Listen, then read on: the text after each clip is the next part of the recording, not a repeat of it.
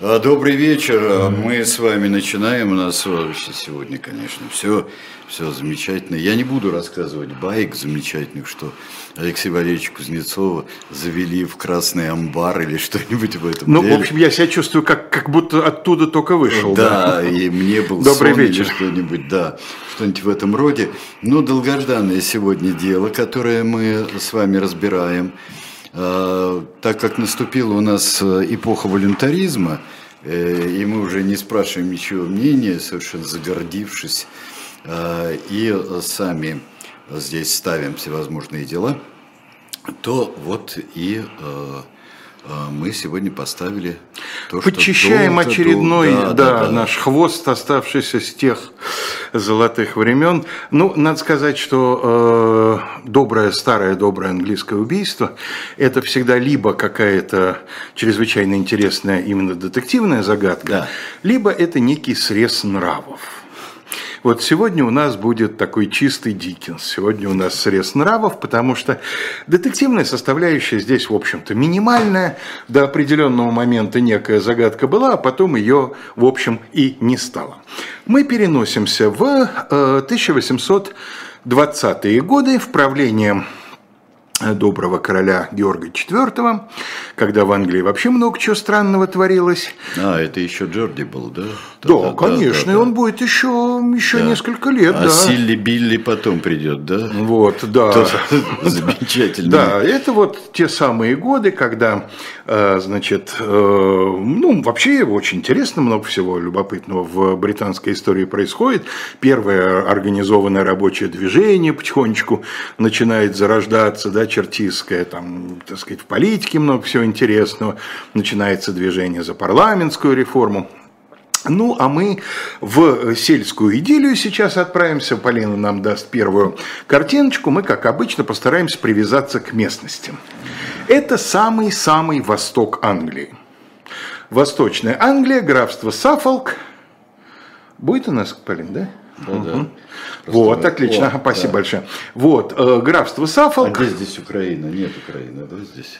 Ой, Нет, да? Слушайте, а чего же Зорькин с этой-то картой не пошел? Здесь же тоже нет Украины, Конечно, да? да. Пошел бы с этой картой, тут и цвета гораздо более Ну, подходящие. понятно, Вот.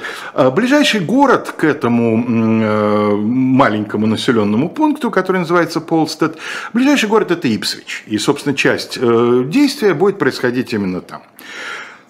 Деревня Примерно 20 домохозяйств. Деревня очень старая, люди там живут давно. Само название Паулстед э, первоначально означает населенный пункт возле э, пруда, возле бассейна, да, эм, пул. Э, собственно, до сих пор... Припрудск. Припрудск, да. Или точнее, поскольку это деревня, ну или нет, церковь есть, поэтому это Припрудская село, тогда. село Припрудское, Припрудское, да. да. Церковь там есть. И, и один паб есть. Там будет происходить коронерский инквест в этом самом пабе, который называется «Петух». Кокс Inn А, э, гостиница «Петух».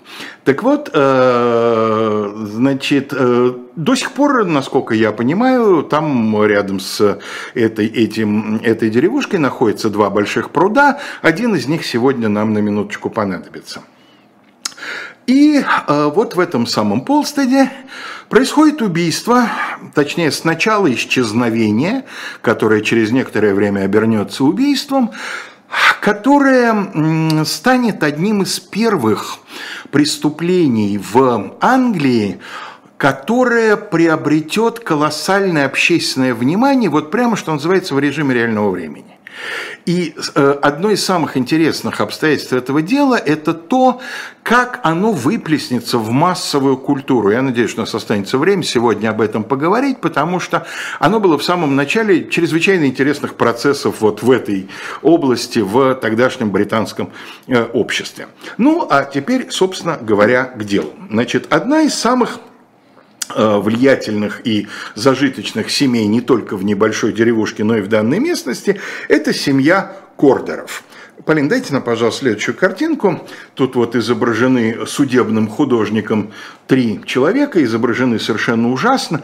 Единственное, э, рисунок девушки более или менее похож на что-то человеческое, а вот молодой джентльмен и ребенок какие-то получились совершенно... Ну, да. да. Наверное, он был все-таки более специалист по, по рисованию одежды. Она у него Похоже, хороша. да. да Одежда-то ничего, а нормальная одежда. так не очень. И вот сверху у нас э, главный, в кавычках, герой сегодняшнего дела, Уильям Кордер. Э, на всех рисунках, где мы его с вами встретим, он изображен хорошо одетым. Не джентльмен, но человек, который явно совершенно, так сказать, привык э, менять одежду каждый день, понимает толк в моде, он аккуратно подстрижен, причесан. Э, его даже в довольно многих местах, где описывается убийство в Красном амбаре, его называют сквайром. Слово это в английском языке проделало довольно значительную эволюцию. Когда-то оно означало мелкого дворянина, но обязательно дворянина, у сквайра обязательно должен был быть герб. Хотя не было еще титула сэр и не было тем более перства, да? но это вот мелкое, но дворянство. В XIX веке, о котором идет речь, сквайр уже не обязательно дворянин, но важно, что это местный землевладелец, который каким-то образом интегрирован в систему власти или местного самоуправления. То есть помимо того, что он местный землевладелец, э, ну, как правило, наиболее крупный в какой-то вот условной данной местности, он еще какой-нибудь там почетный мировой судья, да, приходской староста или еще что-нибудь ну такое. Ну, да, вот как что наш его... э, стивенсоновский приятель э, Сквайрл Трелоуни. Конечно, Сквайр Трелони, разумеется, это вот блестящий образец того, что такое Сквайр. Но дело в том, что вот это вот сквайерство приписали кордерам потом досужие журналисты и прочие писаки, которые возьмутся за этот сюжет, и число их будет исчисляться буквально дюжинами.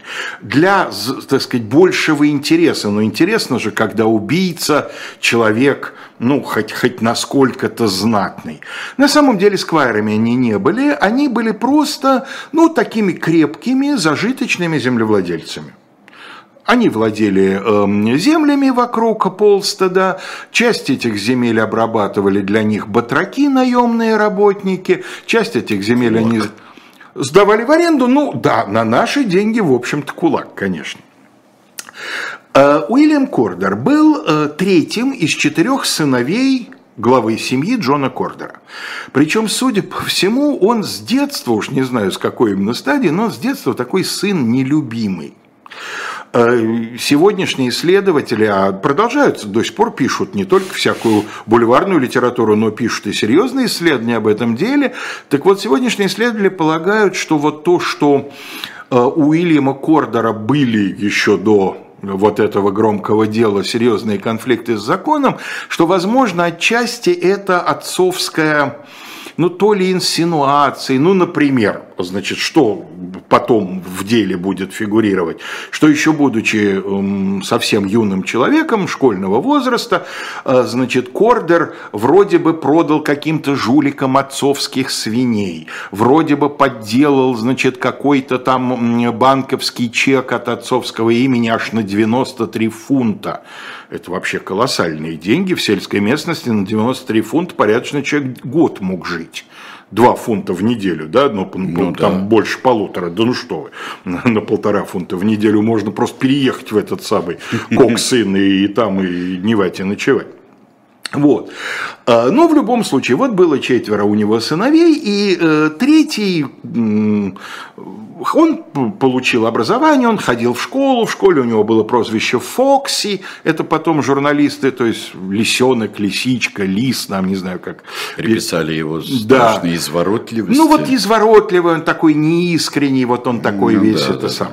Одним словом, на каком-то этапе папа решил, что из глаз его долой, и отправил его в Лондон с наказом поступить в Королевский торговый флот. Ну, вряд ли матросом, потому что все-таки у него какое-то образование было. Наверное, предполагал, что он каким-то клерком на корабль, да, там поступит, будет, так сказать, каким-то там восьмым помощником капитана по хозяйству или что-нибудь в этом роде, баталером, может быть. Но в любом случае его на флот не взяли по причине слабого здоровья. И он решил домой не возвращаться, и попытаться в Лондоне, какие-то деньги, видимо, отец ему с собой дал, он решил начать самостоятельную жизнь. Ну, у него ничего хорошего из этого не получилось, потому что, естественно, он познакомился с дамой. Э, дама, бывшая актриса, к моменту встречи с ним актрисы уже не была, а перешла в разряд, на несколько разрядов ниже, звали ее Ханна Фанданго. Эм, была она уже, значит, дамой профессиональной на этот момент, познакомила она его с какими-то жуликами, с неким Сэмом Смитом по прозвищу Красавчик, мальчик. Сразу хочу сказать, насколько все вот эти истории правдивы, мы опять же не знаем. Потому что это могут быть более поздние выдумки, когда из него массовая культура начала лепить идеального мерзавца. А, конечно, у идеального мерзавца должна быть и роковая падшая женщина в биографии, и профессиональный вот этот самый Сэм Смит, э, значит, по, по прозвищу красавчик, опять-таки, да. Этот период его жизни мы не слишком хорошо знаем. Знаем только, что на каком-то этапе он возвращается обратно в родную деревню. Почему возвращается? Суть потому, что как раз в это время в его семье начинают происходить драматические события. Не очень понятно, успел он вернуться до болезни отца или он вернулся потому, что отец заболел и умер. Но, в общем, отец и двое из трех братьев заболевают туберкулезом. Отец умирает сразу, практически после того, как болезнь приняла какую-то там открытую форму. Братья э, сначала, ну, вроде как оправятся, но превратятся в инвалидов и будут совершенно не способны к э, управлению хозяйством. Это второй его значит, старший брат, и четвертый, то есть самый младший. И они умрут через полтора года. А, от этой болезни. Значит, на хозяйстве останется старший брат Томас, которого болезнь минует. И вот, видимо, он из Лондона вызвал брата, потому что ему нужны, нужна была какая-то помощь по хозяйству. А может, он хорошо к нему еще плюс относился, мы этого не знаем. Но мы знаем, что именно Томас Кордер обратил его внимание, ну или в связи с Томасом Кордером, в связи с братом, наш Уильям Кордер обращает внимание на Мэри или Марию Мартин. Интересно, что хотя явно совершенно все ее звали Мэри, но вот во всех отчетах, во всех публикациях, и вот здесь видно, она Мария.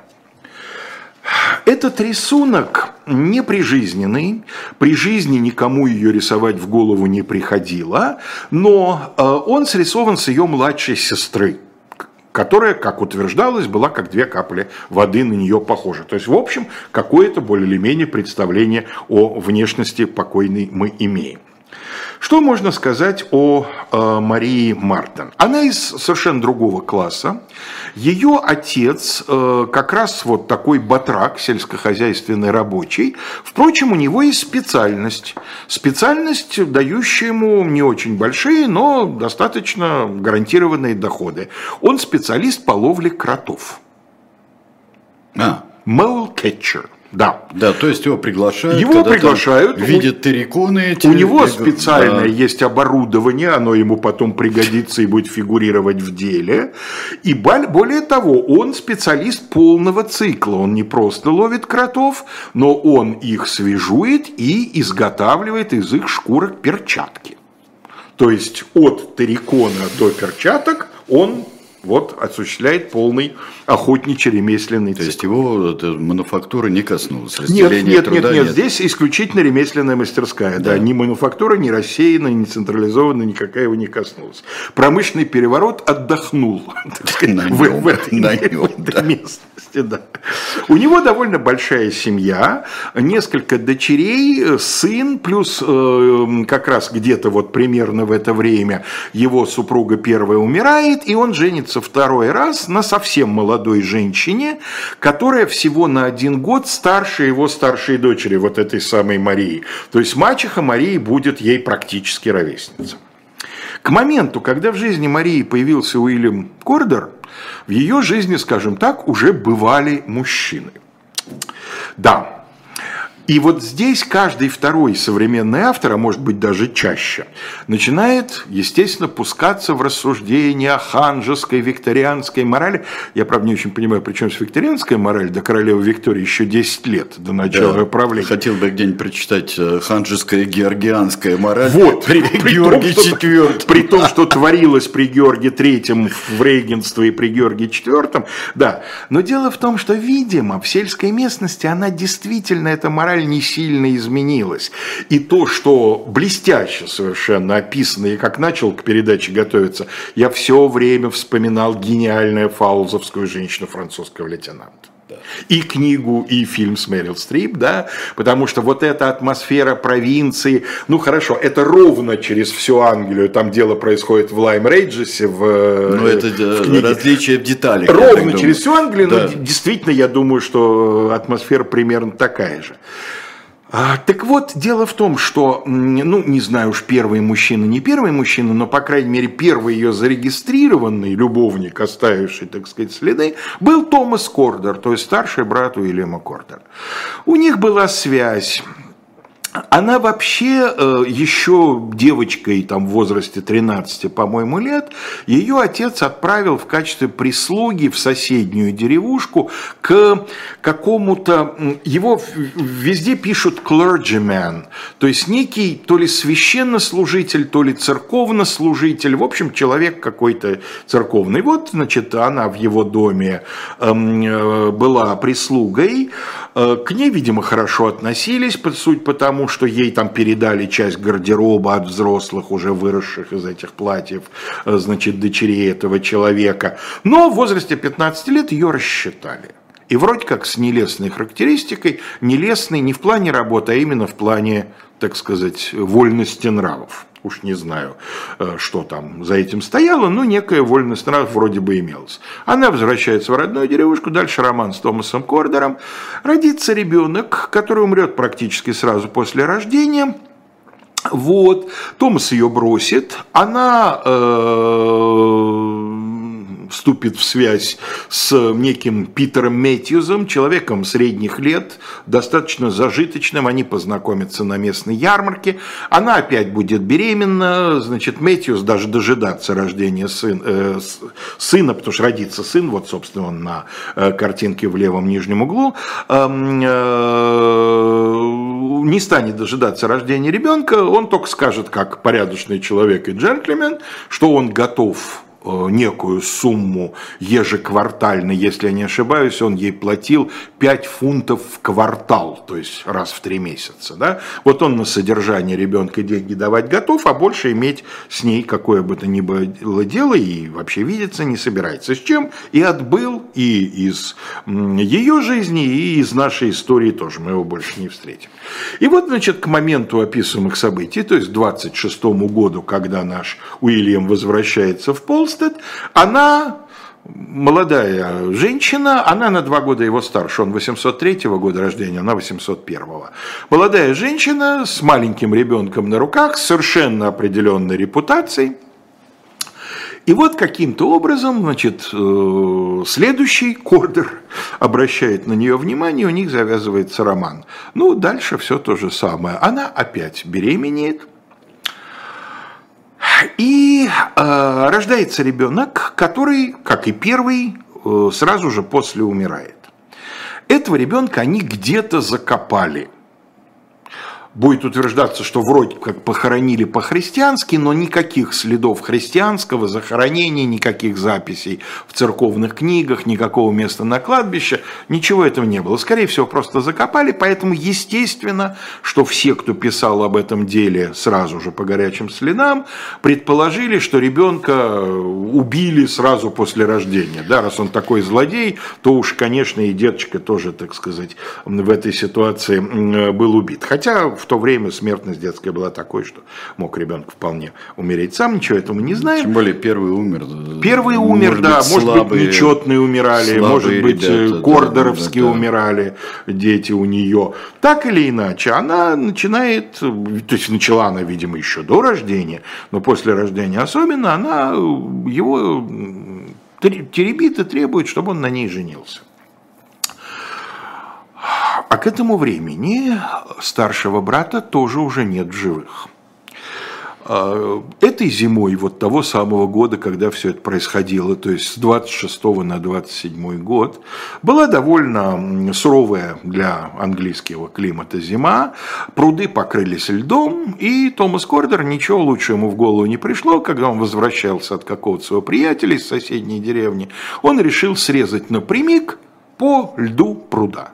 Ну, то только его, что называется, и видели. Он провалился под лед, ну, видимо, пьян был, да, провалился под лед, выбраться не смог, утонул. В результате Уильям Кордер остается старшим на хозяйстве, потому что он единственный дееспособный, так сказать, э, э, сын своего недавно умершего отца братья то ли уже умерли, то ли при смерти, в общем, на них точно рассчитывать не приходится.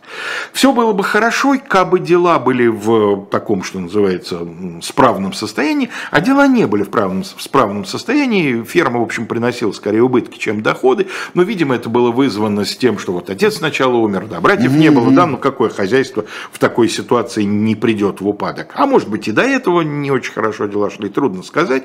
Одним словом, он получился хозяином вроде вроде как актива, и актива вроде как достаточно значительного для человека его круга, но с другой стороны, вот деньги может и будут, но пока их особенно нет. Тем не менее, девушка его теребит изо всех сил, жени, жени, женись.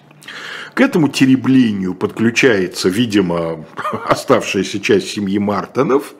В общем, они его дотеребили, и он обещает Марии при ее мачехе, то есть есть свидетельница, он обещает жениться.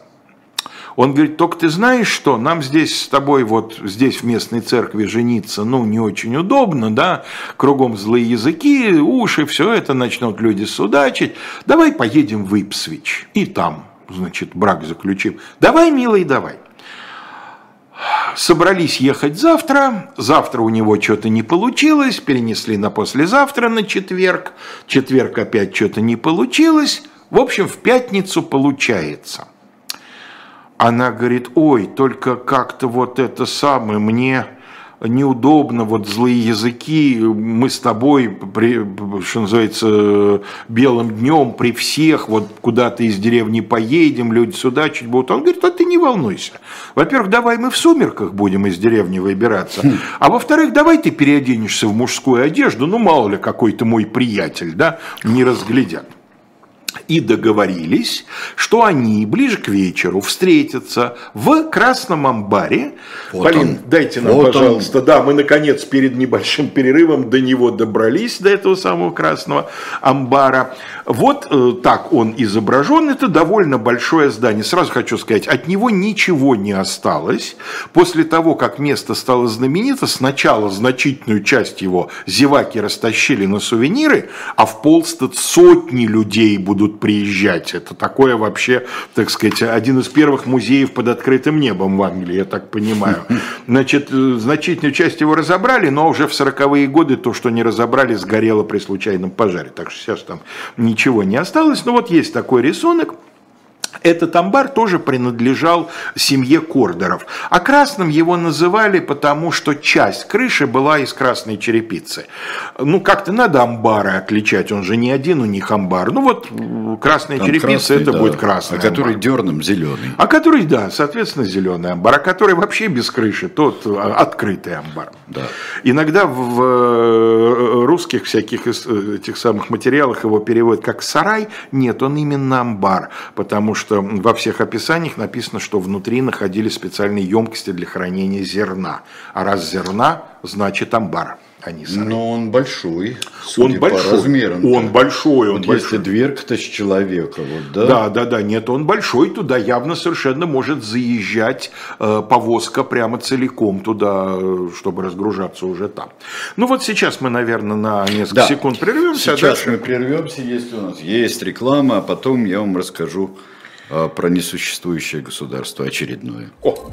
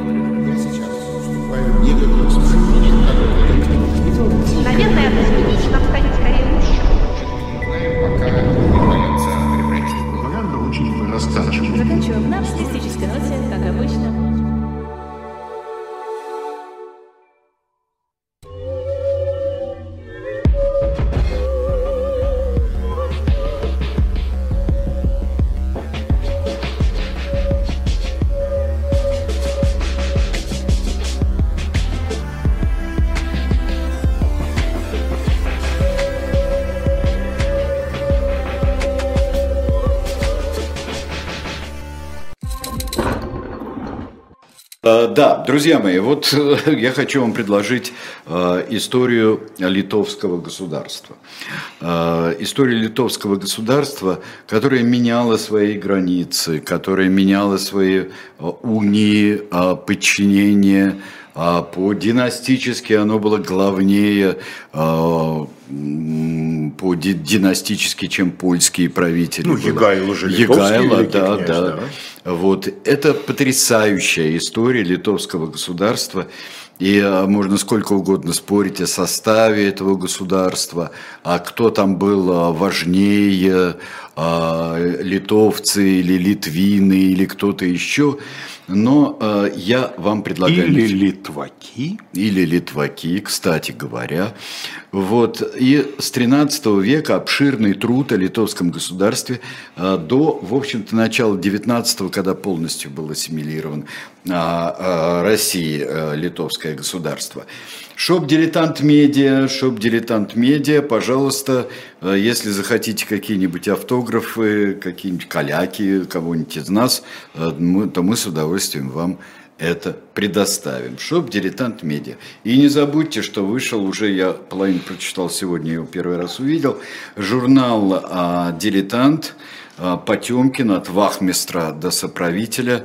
А, там здесь присутствующие писали, составлял главную тему Алексей Дурново. Да. Вот, и мне кажется, что и главной своей темой, и сопутствующей, как всегда, очень интересно, здесь а, может, кстати, история Тельмана здесь потрясающая да, совершенно. Да. И печальнейшая история Тельмана, которого бросили все. Он не был никому нужен.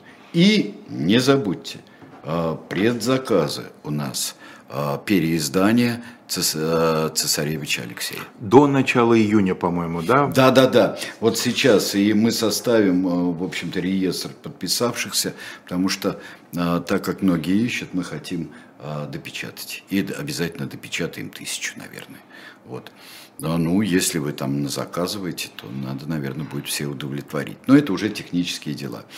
Вот, чудесный Никанорова и того же Алексея Турново э, пишут мне здесь. Амбар круглый, без окон, э, глиняные стены. Э, я немножко э, утрирую то, что вы написали, но это же не так. Амбар, вот вы видите здесь, наверное, видите картинку амбара. Это еще далеко не самый потрясающий амбар, потому что э, я амбарами занимался когда изучал а, жизнь и быт цистерцианцев, а, когда по призыву святого Бернара Клерводского, когда цистерцианцы уходили в дебрь куда-нибудь, уходили несколько человек, что они делают до сих пор, кстати говоря, Первое, что они ставили из построек, это был амбар. Я видел эти амбары, что в Германии, что во Франции. Это, вы знаете, грандиозное сооружение. И окна там есть, э, и, э, то есть, главное, там можно хранить все, что они производят. Они и трудники, и монахи, и трудники. Но это, я вам скажу, впечатляет. Очень впечатляет. Так, это был такой наукообразные... Вот, собственно говоря, да, рубежная такая да. дата, 18 мая 1827 года. Больше Мэри Мартин никто не видел. Ну, собственно, поначалу это не вызвало никакого беспокойства, потому что э, мачеха знала, что они должны были уехать в Ипсвич. А при мачехе ее собирались переодевать, там ночью уезжать? Об этом была договоренность. Договоренность была при мачехе. То есть мачеха mm-hmm. потом будет на суде рассказывать, что да, вот я знаю, вот отсюда возникла эта идея красного амбара, что нужно было где-то спрятаться, да, переодеться и так далее. Там, и так далее да. Вот. Через несколько дней он возвращается в Полстед один – а где? А что? Ой, вы знаете, вот мы собирались в Ипсвиче же пожениться, но в Ипсвиче пожениться не получилось. Я ее пока там оставил, я потом, значит, э, обратно в Ипсвич поеду. Пока не получилось. Вот. Ну вот а, она решила не возвращаться, решила там немножко пожить. Ну хорошо. Он продолжает заниматься делами фермы. От нее ни слуху, ни духу. Она девушка грамотная. В принципе, она писать умеет, поэтому могла бы какую-нибудь записочку черкнуть, тем больше, что Ипсвич не так далеко расположен, там пара десятков миль. В общем, одним словом, э, к Кордеру начинают опять ее родные приставать с расспросами, хотят всяких деталей.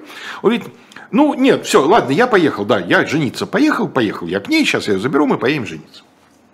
И уезжает. И вот после этого от Кордера через некоторое время начинают приходить письма, где он описывает, что вот они женились, все замечательно, а, значит, эм, э, нашел он какое-то там для себя какие-то занятия, поэтому они довольно далеко, они на остров Уайт переехали, вот они сейчас тут живут. Она вот вам всем передает приветы, и вам, папа, Томас, и вам, мачеха Н, значит, и там сестричке своей, и братику своему э, тоже передает привет. А, но сама написать не может, э, потому что она руку сломала. Вот рука, значит, заживет. Они в ответ пишут что-то, значит, какие-то письма. Ну что, зажила рука? Зажила. А что же она нам не пишет? А вы что, не получали от нее письмо? Ой, как странно, она вам письмо послала. Странно, что вы его не получили. В общем, долго ли, коротко ли, а время-то идет. И где-то проходит, в общем, полгода с тех пор, как последний раз ее видели в деревне. И тут мачехи начинают сниться вещи и сны. Три ночи подряд, один и тот же сон – падчерица является к ней в виде призрака, берет ее во сне за руку, ведет в красный амбар, показывает на пол земляной и говорит, вот здесь меня убили и зарыли. Ну, после третьего раза, значит, э, Энн Мартин берет своего супруга Кротолова за грудки и говорит, иди, иди, найди, где дочь твоя старшая. Том Мартин, видимо, человек благоразумный, предусмотрительный, он не только идет сам, он берет еще, значит, какого-то там себе подручного помощника и представителя местной власти. Уж не знаю, что за представитель, но некое официальное лицо с ними было. Полин, дайте нам, пожалуйста, следующую картинку. И вот здесь художник одного из иллюстрированных журналов с присущим ему натурализмом изобразил, как три джентльмена, я не знаю, правда, кротолов здесь в э, котелке или в цилиндре, в чем в сельской Англии ходят кротоловы, но я думаю, что официальное лицо, наверное, слева – Значит, а вот э, два джентльмена в сюртуках и цилиндрах – это вот наш рабочий класс.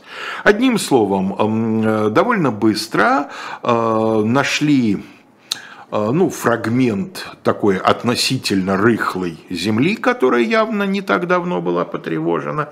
У Томаса Мартона было с собой а, орудие производства, такой длинный деревянный шест, на одном конце которого был металлический щуп, а на другом конце металлическая небольшая лопаточка. Значит, щупом, соответственно, обнаруживаем норку, а лопаточкой гада, соответственно, выкапываем вот этим щупом он начал э, тыкать э, в эту вот рыхлую землю, ну и достаточно быстро щуп, видимо, там на конце какой-то что-то зазубрено было или что-то, вытащил фрагмент, то, что потом оказалось фрагментом гниющей плоти. Очень неглубоко было, было, было закопано тело, э, были обнаружены разлагающиеся останки, которые перенесли в этот самый э, другого помещения в деревне не было, перенесли. Видимо, на ледник, я думаю, перенесли вот этой самой единственного трактира, который в деревне был. И там... Inn. Да, Cox Inn. И там, кстати говоря, Полин, дайте, пожалуйста, нам следующую картинку, хватит научиться смотреть. Вот он, собственно, э, в отличие от сарая, он сохранился. Вот это веселенькое розовое здание. Если приглядеться, вот на дороге зеленая табличка, на ней изображен петух слева. А, да, вот, слева, да, да, вот, собственно, доказательство того, что это не какой-нибудь, а именно Коксин. Вот, и, видимо, на леднике там тело оставили, и э, коронер, э, врач, э, которого коронер пригласил, произвели осмотр тела. Э, окончательного вывода о причине смерти сделано не было. Да, но начнем с того, что э, останки были опознаны.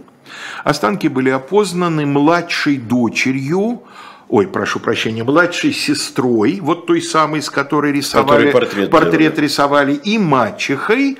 По каким признакам э, э, опознали останки? По одежде потому что она была в женской одежде, в той самой, в которой ушла из дома. То есть ни в кого она, кстати, не переодевалась. Ни в кого не переодевалась, то ли не успела, то ли это и не было на самом деле запланировано. И по шейному платку. На шее был повязан зеленый платок, который практически все жители деревни опознали как платок Уильяма Кордера. Уж не знаю, чем он был заметен, но его опознали Ну, как, знали, ну. как принадлежащий ему. Да. Э, О причинах смерти коронер не смог сделать э, однозначного вывода, потому что он выдвинул три предположения. Во-первых, он обнаружил эм, э, след э, пулевого ранения, в, выстрел в голову. Она в, получила пулевое ранение в голову. Но поскольку имелось два следа прокола неким острым холодным оружием, он предположил, что возможно, помимо выстрела, причиной смерти могло быть ранение холодным оружием. Там потом возникнет версия, что вот у якобы у, Кордера была какая-то то ли шпага, то ли длинный стилет, то ли что-то, вот может быть этим. Но дело в том, что на самом деле, конечно, это могли быть и самое простое объяснение, следы вот этого самого кротоловного Щупа. кротоловного щупа, да. Но дело в Но том, это- что тело а было в тогда- таком состоянии, а что тогда определить... не определяется, что после смерти нанесено, а что... Да нет, ну, во-первых, это сельская местность, 27 год, да, до рождения Бернарда Спилсбери еще э, несколько десятилетий, не говоря до его славы. А кроме того, надо понимать, что останки были в очень плохом состоянии, там трудно было что-нибудь определить. А кроме того, наличие на шее зеленого платка, и непонятно, был он повязан или накинут, там не было узла. То есть то ли она его сама заправила как своеобразный такой шарф-косынку, то ли, предположил Корнер, нельзя исключать, что она была сначала этим платком задушена. Одним словом, гипотетически три способа убийства могли быть предложены, но в любом случае, э, коронер, и это довольно нечастый случай, обычно коронерский вердикт, там смерть, э, причиненная не- неустановленным лицом или лицами. И только в том случае, если есть однозначно один несомненный подозреваемый, то в этом случае его фамилия появляется в коронерском вердикте. Но это вот как раз был тот самый случай, потому что показания и матери, и сестры прямо на коронерском инквесте э, прямо указывали на то, да, и этот платок, разумеется, да и, собственно, все знали в деревне, что у них мягко говоря, роман, да, поэтому Уильям Кордер прямо в коронерском инквесте был назван подозреваемым в этом убийстве, его начали искать. Э, К этому времени английская полиция еще не оформилась в то, что она собой представляет сегодня. Не то, что Скотланд-Ярда еще нет, нет даже его предшественников, пилеров, названных так по имени Роберта Пила, Пила Да. или Пиля, который, собственно, э, это зародыш будущий Metropolitan Police, э, но это через год, в 29 году, им подписан будет это историческое распоряжение. Но, тем не менее, некая полицейская структура есть, и в результате, э, значит, э, двух полицейских, э, точнее, одного местного полицейского, Айзек, по-моему, или что-то в этом роде его фамилия, и эм, он связывается, поскольку есть какие-то, я так и не понял, но по, каким-то признакам сочли, что он в Лондоне где-то находится. И обратились в лондонскую полицию. Полин, дайте нам, пожалуйста, следующую картинку. Вот этот джентльмен, его фамилия Ли, он полицейский, констебль, но слово констебль нас не должно обманывать. Это сейчас констебль – это низший полицейский чин. А тогда констебль – это что-то на сегодняшние деньги вроде инспектора. И, кстати говоря, глава лондонской полиции тогда назывался Chief Constable. Да? Ну, да. То есть это слуга закона, скажем так. И вот этот Джеймс Ли развивает бешеную активность, а дальше вспоминается замечательная фраза из финальной части «Собаки Баскервилей», когда Холмс описывает Ватсону ретроспективно все дело, да? «Найти учителя в Англии, Ватсон, дело несложное». Дело в том, что образование, которое получил Кордер в школе, позволяло ему, помимо прочего, заниматься на каком-то там начальном уровне педагогической деятельностью. И вот, собственно говоря, я уж не знаю, каким образом, но Ли выследил его. Он жил в Лондоне, в западной части Лондона, в одном из западных пригородов тогдашнего Лондона, где они с женой содержали небольшую школу-пансион для маленьких девочек, помесь детского сада с начальной школой. Да, он был женат, совершенно официально, имелись документы на молодой женщине по имени Мэри Мур, профессиональной учительнице. А каким же образом они познакомились? А он, оказывается, в разделе брачных объявлений в газете разместил объявление, в котором, значит, э, расписал, что человек он одинокий, абсолютно-абсолютно свободный, это, конечно, будет одним из самых таких крупных гвоздей в его гроб на процессе. Да?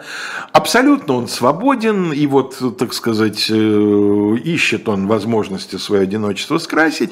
Эм, ему пришло на вот этот адрес этого объявления в газету более ста ответов от э, женщин, которых это объявление заинтересовало. Он с первого раза, с первой попытки выбрал эту самую Мэри Мур, э, женился на ней, и вот они, соответственно, завели этот самый э, девчачий пансион. Вот туда и явились к ним двое полицейских, арестовали его, предъявили ему обвинение и отвезли его в город Берри, это тогдашняя столица эм, э, штата, фу, штата, господи, совсем, совсем с ума сошел, графство, графство Саффолк, конечно. В Берри будет происходить э, сначала следствие, а потом суд.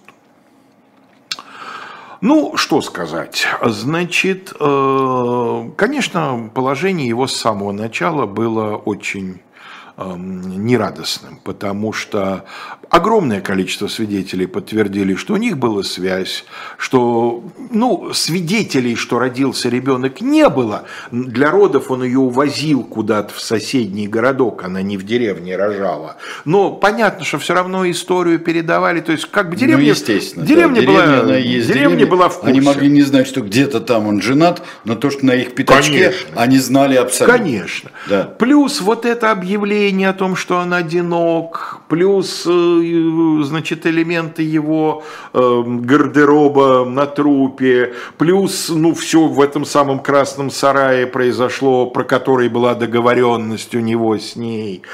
Плюс, когда полицейские его в Лондоне арестовали, они тут же провели обыск и обнаружили два пистолета – одинаковых, ну, дуэльный набор угу. или дорожный набор, да, тоже два пистолета.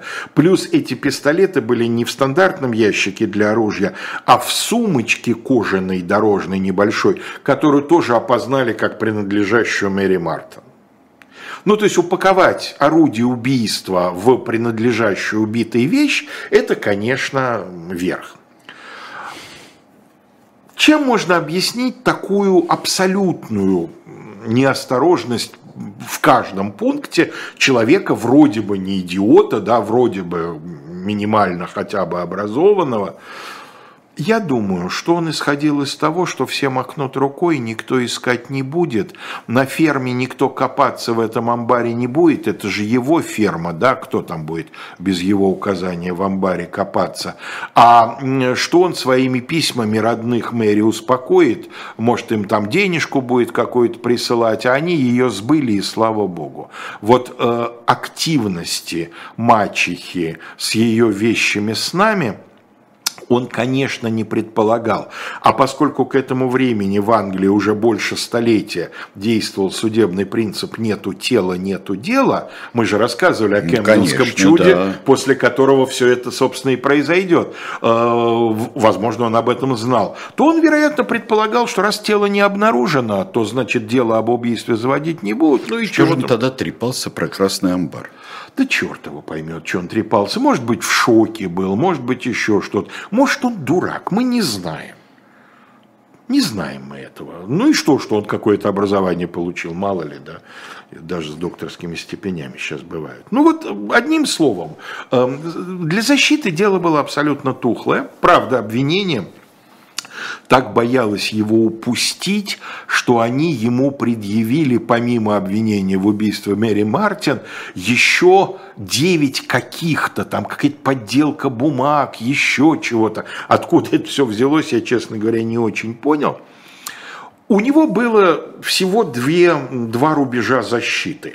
Сначала, когда его арестовывали, он заявил, что он не знает никакой, что вы ошиблись, я не знаю никакой мэри. Ну, очень быстро его, естественно, приперли к стенке. Он отступил на вторую, значит, э, линию, и на процессе он держался ее. Дескать, э, мы начали собираться, вот начали упаковывать, перепаковывать вещи, она зачем-то начала укладывать мои дорожные пистолеты и случайно случайно, значит, выстрелила себе в голову. Ну, в общем, жюри на это не повелось. Жюри отбирали очень тщательно, отбирали присяжных.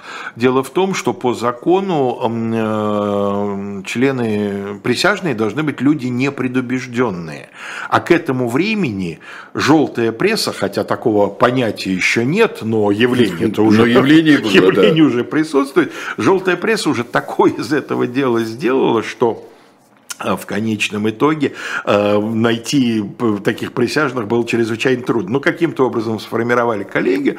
Присяжным потребовалось всего 35 минут для того, чтобы вынести вердикт виновен по главному пункту обвинения. После этого, да, и судья э, постановил, все-таки вот традиции английского правосудия, они, конечно, во-первых, он постановил, что через три дня будет произведена казнь, не откладывая. Но самое главное, это до сих пор вселяет ужас во всех, кто приходит в городе Берри в музей, который называется Мозес...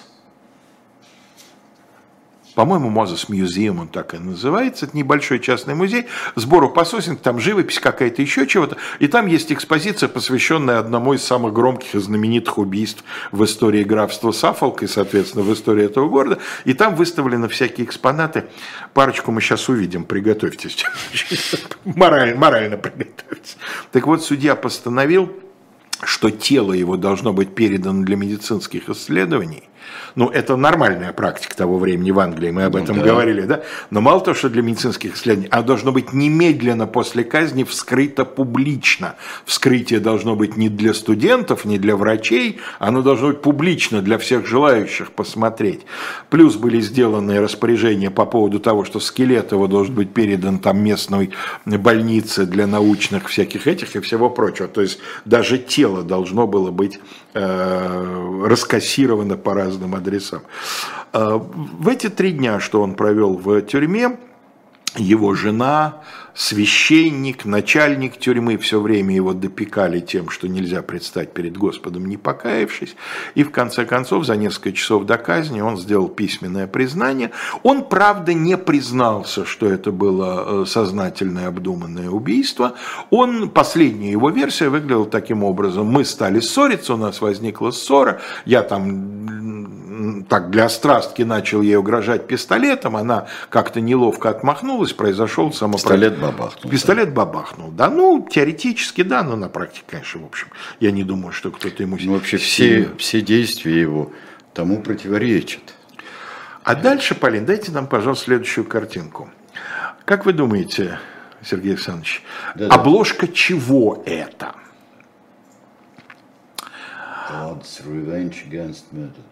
Да, ну это заголовок, месть Бога за убийство, да. В правом уголку написано «Price one penny».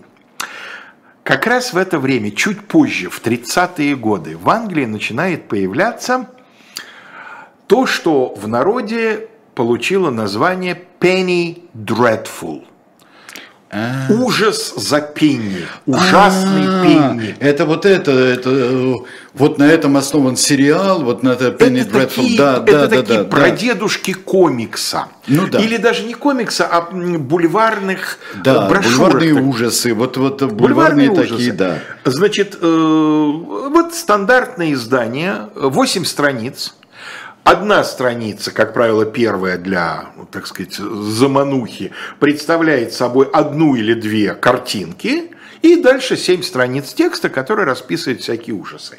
Это могут быть реальные преступления или истории на основе реальных преступлений, как в нашем случае. Значит, здесь две картинки. Верхняя – это он только что убитую э, Мэри хоронит, а нижняя – вот за ним пришли полицейские его, соответственно, арестовывают. А да? он тут, ну да, а он тут весь такой, да.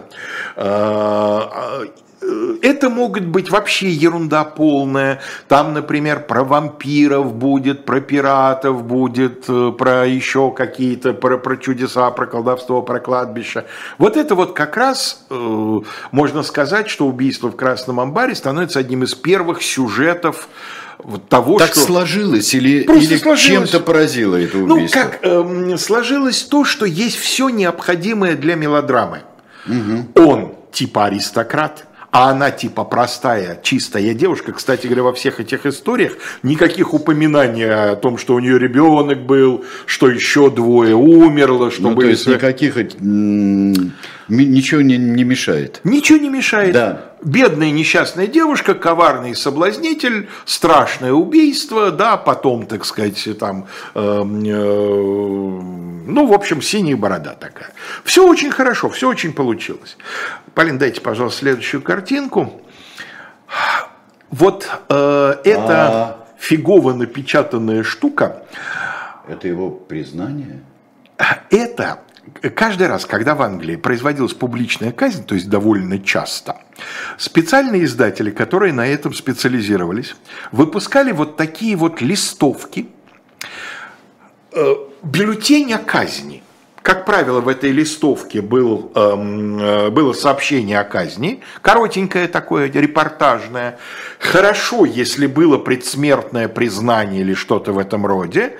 Очень часто заканчивалось это балладой назидательной, сочиненной по этому поводу. Вот это вот такой вот пример. Знаешь, тираж какой?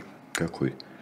Вот современные исследователи считают, что тираж от миллиона ста тысяч до миллиона шестисот пятидесяти экземпляров было продано вот этого.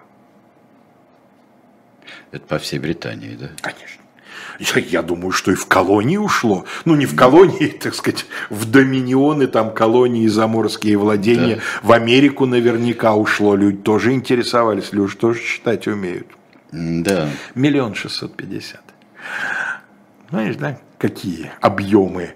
То есть это действительно одно из тех убийств, которые буквально по, по, по тогдашним меркам в режиме реального времени наблюдала вся страна. Ну и последнее, Полин, последняя кошмарная точка. Вот в этом самом музее в Бюре, о котором я говорю, слева это его посмертная маска, которая сразу врачом была после того, как сняли тело с веревки. Видишь, как напряжены вены да, на шейные, это подчеркнуто Ну да, да, да, прямо, да, да, да. Он больше часа висел, он около 10 минут умирал в петле, Кошмар. потому что повешение было долгое, а не вот это вот английское быстрое. А Вот, после этого еще час по приказу, значит, э, судьи он висел в петле на всеобщем обозрении. Но самое жуткое справа. Доктор, который производил вот это самое публичное вскрытие, купил отчет, книжку, отчет об этом деле, который продавался, и не нашел ничего лучше, как переплести во фрагмент его кожи. Я бы присмотрелся к доктору, ей-богу. Но вот сейчас это по-прежнему выставлено. Доктор с прибабахом. Я. Ну, доктор любит свое дело, да, хочет все время иметь о нем напоминание. Так вот, э, и сейчас, насколько я знаю, более того, скелет, который э, с научными целями был передан местной больнице, уничтожили только в 2004 году. Да, да, да, да, да. Сурово.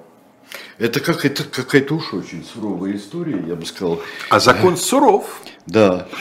И, э, но самое интересное, что вот мы о снах говорили, буквально одну секунду, а она действительно могла это видеть, потому что столько было разговоров об этом красном амбаре. Ну, теоретически, столько, да, да, да, это могло сложиться, да. но, конечно, гуляет версия, она сразу тогда прямо начала гулять после казни, что на самом деле у него из этой самой мачехой молодой мог быть Роман, и что она таким вот образом ему отомстила. То есть она его подельница, соучастница, ну или еще какая-то степень прикосновения. И она до поры до времени молчала, а потом начала имитировать. Ну, ну вот такие, вещи, такие, такие теории обычно зарезаются с помощью бритвы окома. Ну, бритвы окома вообще хорошо резать. Да, да. Ну что ж, друзья мои, мы с вами встретимся в следующий четверг, 18 часов на канале «Дилетант», на который надо подписываться, а живому гвоздю неплохо бы что-нибудь подбросить. Там есть QR-коды. Всего доброго вам. До свидания. Всего хорошего.